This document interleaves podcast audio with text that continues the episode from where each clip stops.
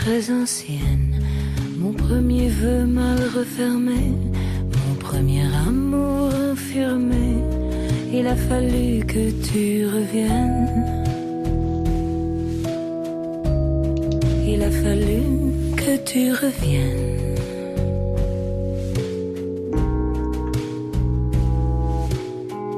Il a fallu que je connaisse ce que la vie a de meilleur leur bonheur et sans fin s'unissent et renaissent. Et sans fin s'unissent et renaissent.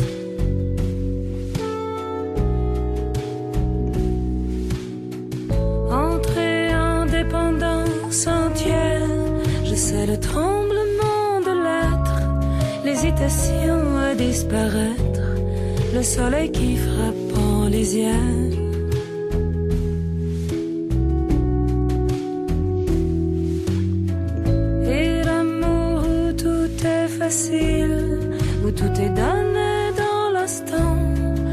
existe au milieu du temps la possibilité d'une île. Il existe au milieu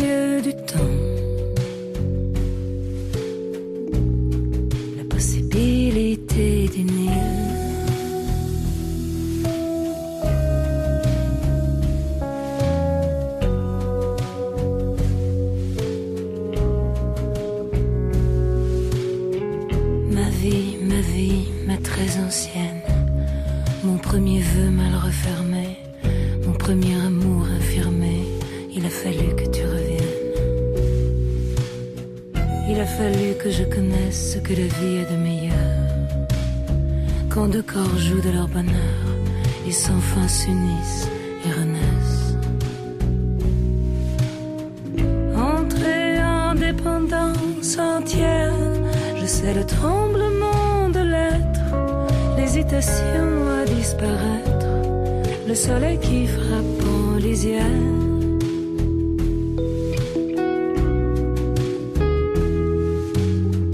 Et l'amour où tout est facile, où tout est donné dans l'instant, il existe au milieu du temps la possibilité d'une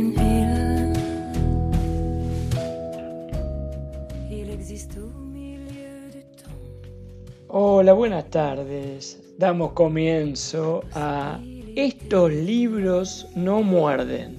Te vamos a acompañar Pau Ferrari y quien te habla, Martín Martínez Sáez, que mes a mes te iremos compartiendo nuestras lecturas preferidas en este espacio y en la web de Numbarton Radio. ¿Cómo te va, Pau? ¿Todo bien? Todo bien. Hola, buenas tardes. Francesas para mí, en esta ocasión. Bueno, mi elección es 100% francófona y de escritores bastante polémicos. Michel Houellebecq y Edouard Louis. Y en la cortina musical, Carla Bruni, con su vida fascinante, que seguro algún productor analizará para las tan de moda biopics. Carla Bruni, recordemos, eh, una modelo icónica de los 90, ex primera dama y bastante exitosa.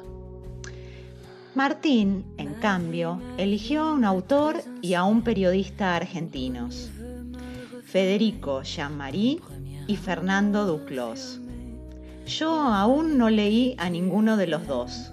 ¿Ustedes dicen que me los llevaré como el ganador de bibliómanos? Podríamos hacer votación del público. bueno, volviendo. Hoy la cortina musical es una versión realizada por Carla Bruni del poema de Houellebecq, La posibilidad de una isla. Este poema forma parte de la novela del año 2005 que lleva el mismo nombre. Si buscan el poema en YouTube, hay una versión del cantante Aubert con el propio Houellebecq cantando en el, escen- en el escenario.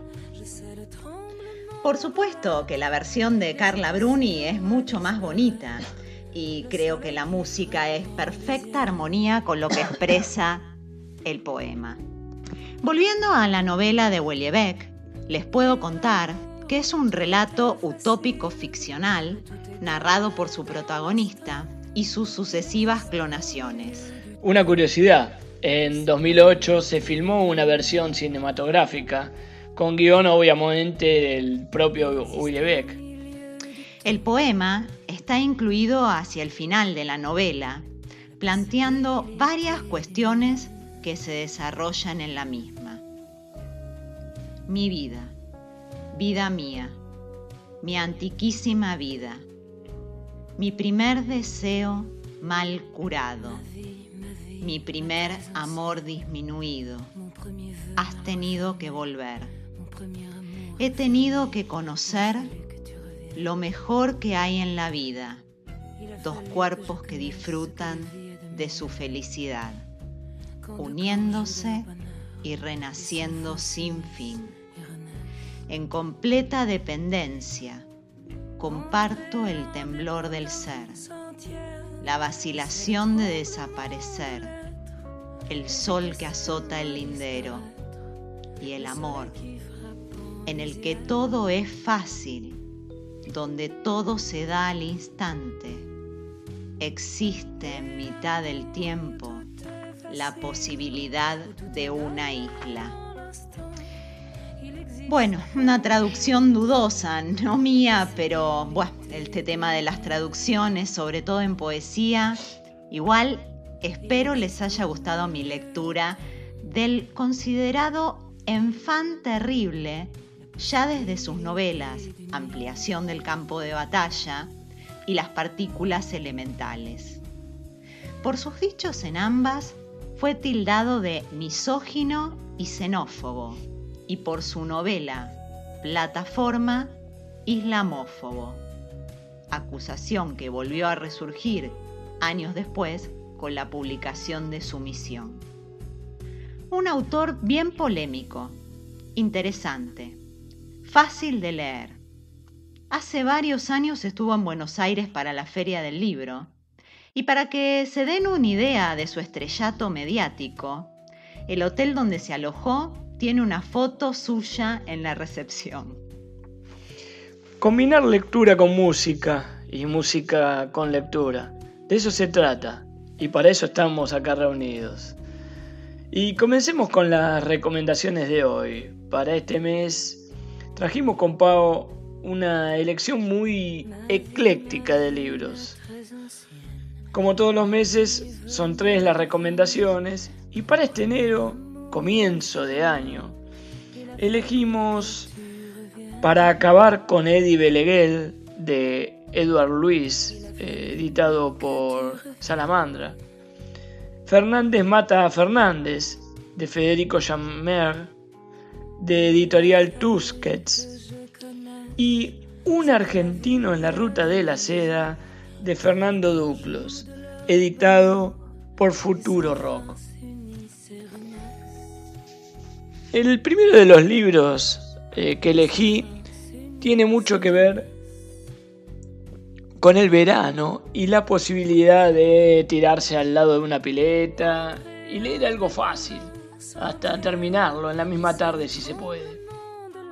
Absurdo, irónico, humorístico, Curioso ya el título, nos da rápidamente la, curiosidad de agarrarlo, abrirlo y por supuesto leerlo. Me estoy refiriendo a Fernández mata a Fernández de Federico Janmer, editado por Tusquets.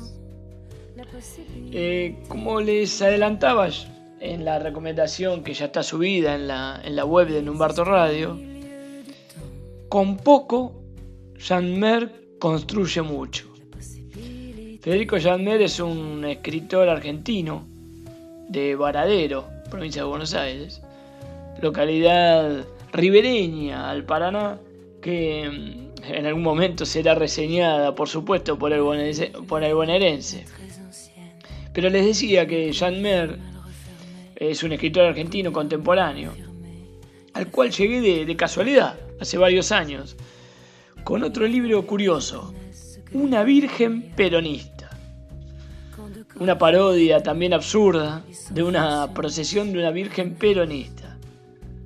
Eh, a partir de dicho libro, me pasó lo que siempre me ocurre eh, cuando me gusta un libro.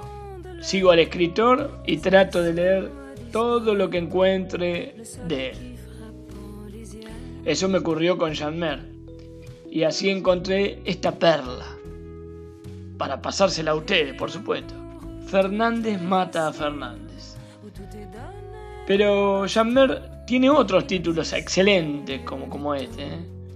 Los Sumitas. Eh, un, un, cuento que, que se los recomiendo, por supuesto, excelente. Otro libro es Tacos Altos. Y más recientemente una historia muy buena llamada La creación de Eva. Extraña, rara, pero, pero una historia y un libro muy buenos.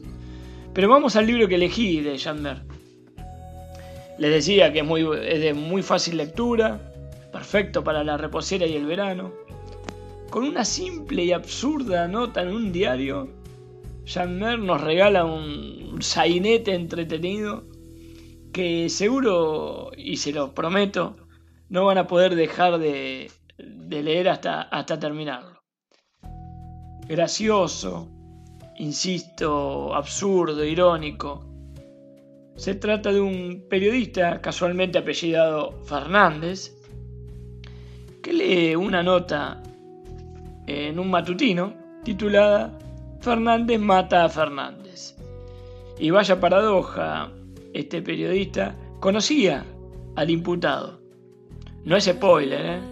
decir que se trataba de un, de un antiguo jefe de redacción de nuestro periodista, al que había echado. Y digo que no es spoiler porque ya en el primer capítulo aparece dicha referencia. Y como nuestro Fernández, el periodista, en cierta forma odiaba al Fernández imputado, descreía de la versión que el matutino daba sobre la noticia. Y se dispuso, como, como periodista, como investigador que era, a, investigar justamente lo, lo que había ocurrido.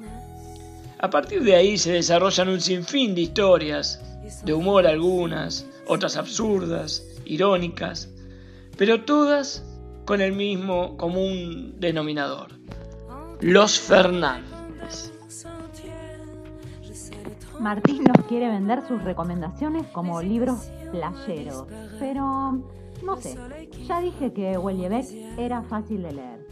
Y ahora les cuento un poco de Para acabar con Eddie Beleguel, que es una novela del 2014 y su autor, Edouard Louis, es igual de polémico que Wellebeck aunque mucho más joven.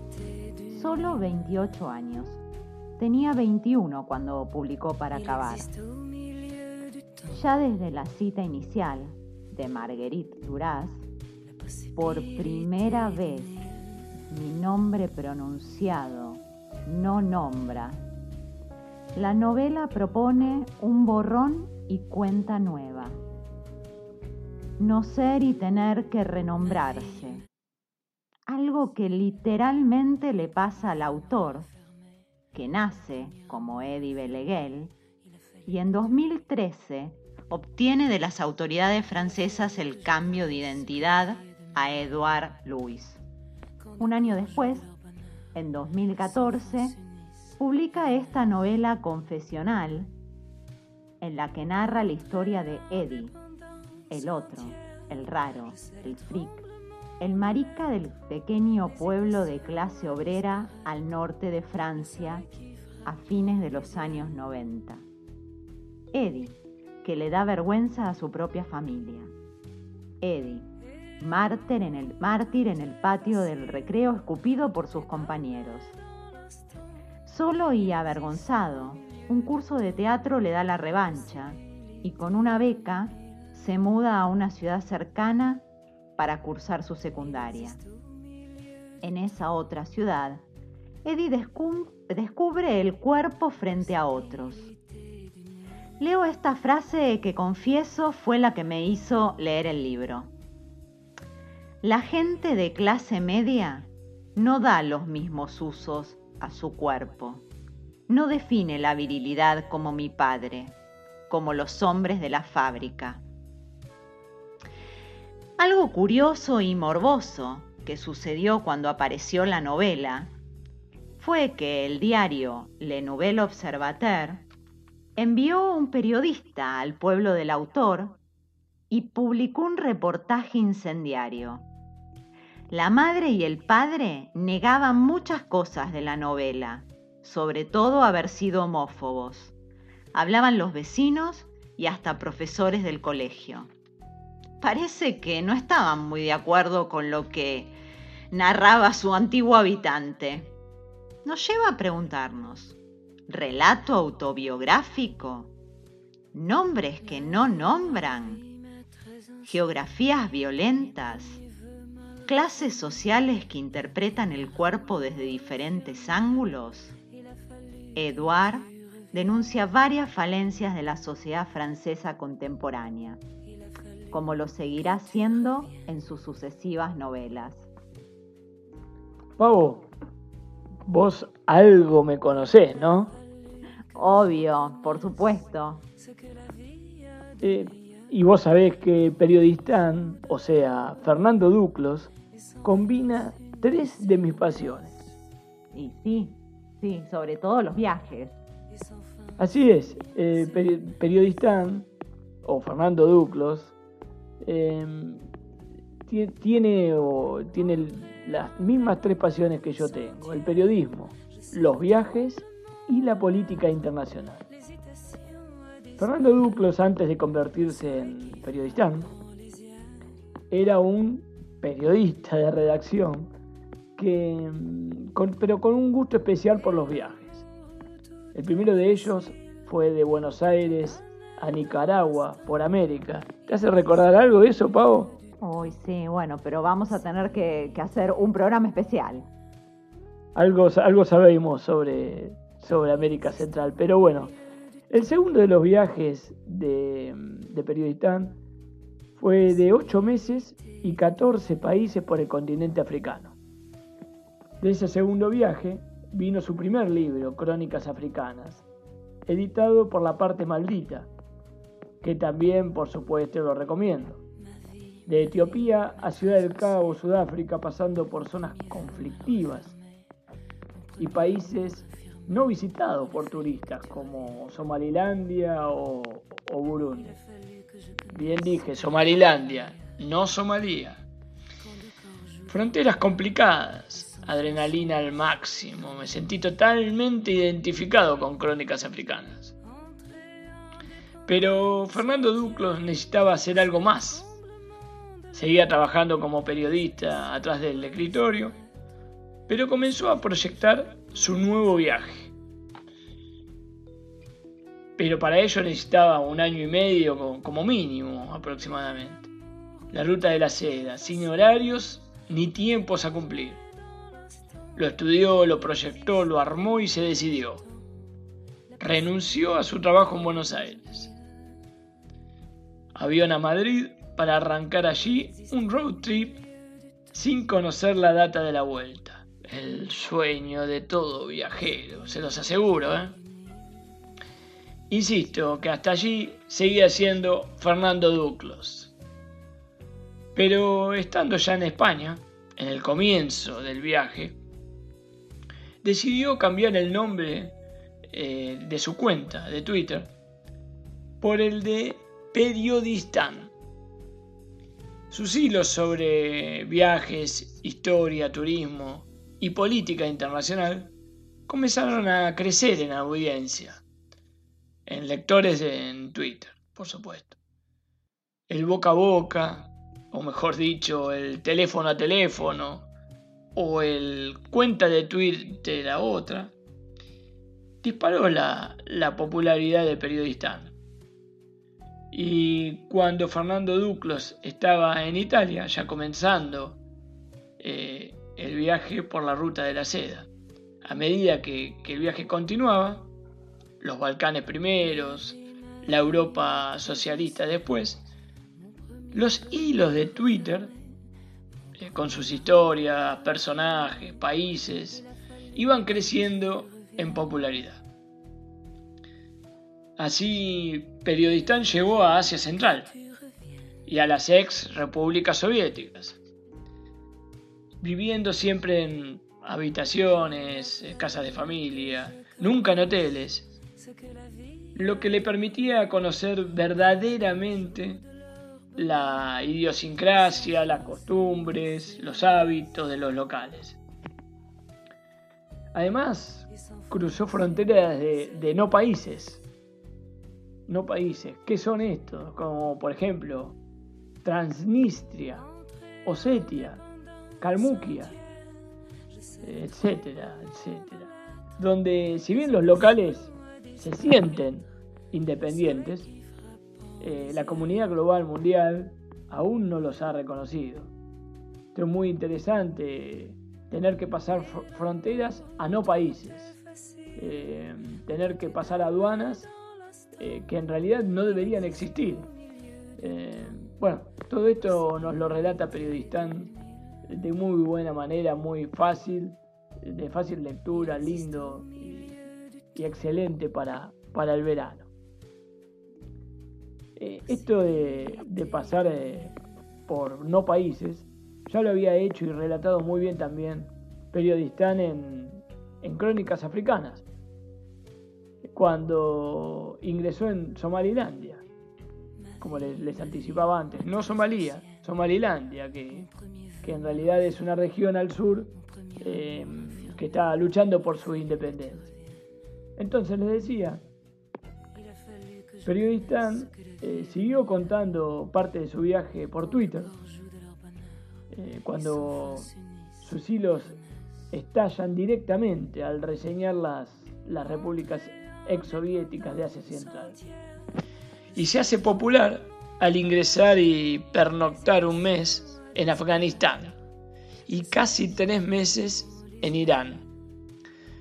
Todas esas paradas del viaje están perfectamente descritas y relatadas en el libro, que la verdad no tiene desperdicio. Las vivencias en las ex repúblicas soviéticas de Asia Central, en Afganistán y en Irán, contadas por periodistas, nos transportan a esos países y nos pintan cómo viven, cómo piensan y hasta cómo sienten en las antípodas de nuestro mundo. Bueno, esto me, hace acordar un libro que leí hace poco, de, también francés, obvio, porque hoy estoy 100% francesa, de Laurent Mauvinier, Continuar, eh, un viaje a caballo de una madre y su hijo por Kirguistán. Eh, obvio ya está la versión cinematográfica y el libro se consigue acá editado por el Cuenco de Plata con una traducción 100% recomendable. Y volvamos a nuestro periodistán, que em, no es un, turista común, ¿eh? ni siquiera un viajero común. Se trata de un viajero periodista que logra interactuar con los locales y estando el tiempo que haga falta con ellos, hasta lograr eh, sentir como ellos de Irán, eh, después de, un paso por la península arábiga, retornó a Turquía, donde ya había estado. Y es allí donde se encuentra cuando el tema coronavirus explota, por lo que decide cortar su viaje y retornar al país. La ruta de la seda, de no haber existido el, COVID-19, continuaría por Asia, es decir, China e India, países que ya serán recorridos seguramente por periodistas.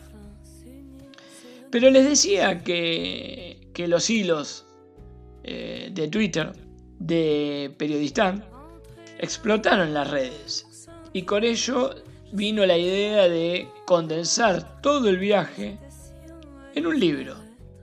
Y producto de ello salió el libro que estamos reseñando, Un argentino en la ruta de la seda, no se lo pierdan. Eh, al, fanático de los viajes y al que le gusta la política internacional va a disfrutar la geografía, va a disfrutar de, este libro hermoso, eh, de fácil lectura, ideal para el verano. Y me parece interesante contarles que gracias a todo este trabajo realizado, Fernando Duclos, nuestro periodista, ingresó a trabajar como periodista en el nuevo canal de noticias, esto es reciente, ¿eh? en el nuevo canal de noticias IP, en el cual tiene todos los sábados a las 21 horas un programa de política internacional muy bueno, excelente. Combina justamente política internacional, geografía y viajes. Em, realmente eh, sin desperdicio en el nuevo canal IP 21 horas los sábados. Y les decía que la vida de, Fernando Duclos cambió. Y gran parte de ese cambio se lo debe a su road trip devenida en libro Un argentino en la ruta de la seda. Y con esto llegamos al final de nuestras recomendaciones para el mes de enero 2021. Podés consultarlas, como así también la programación, en la web de Numbarton. Hasta el mes que viene. Y entonces, como siempre decimos, ojalá se dejen morder por alguno de estos libros que Pau Ferrari y Martín Martínez Sáez les hemos recomendado. Hasta el mes que viene.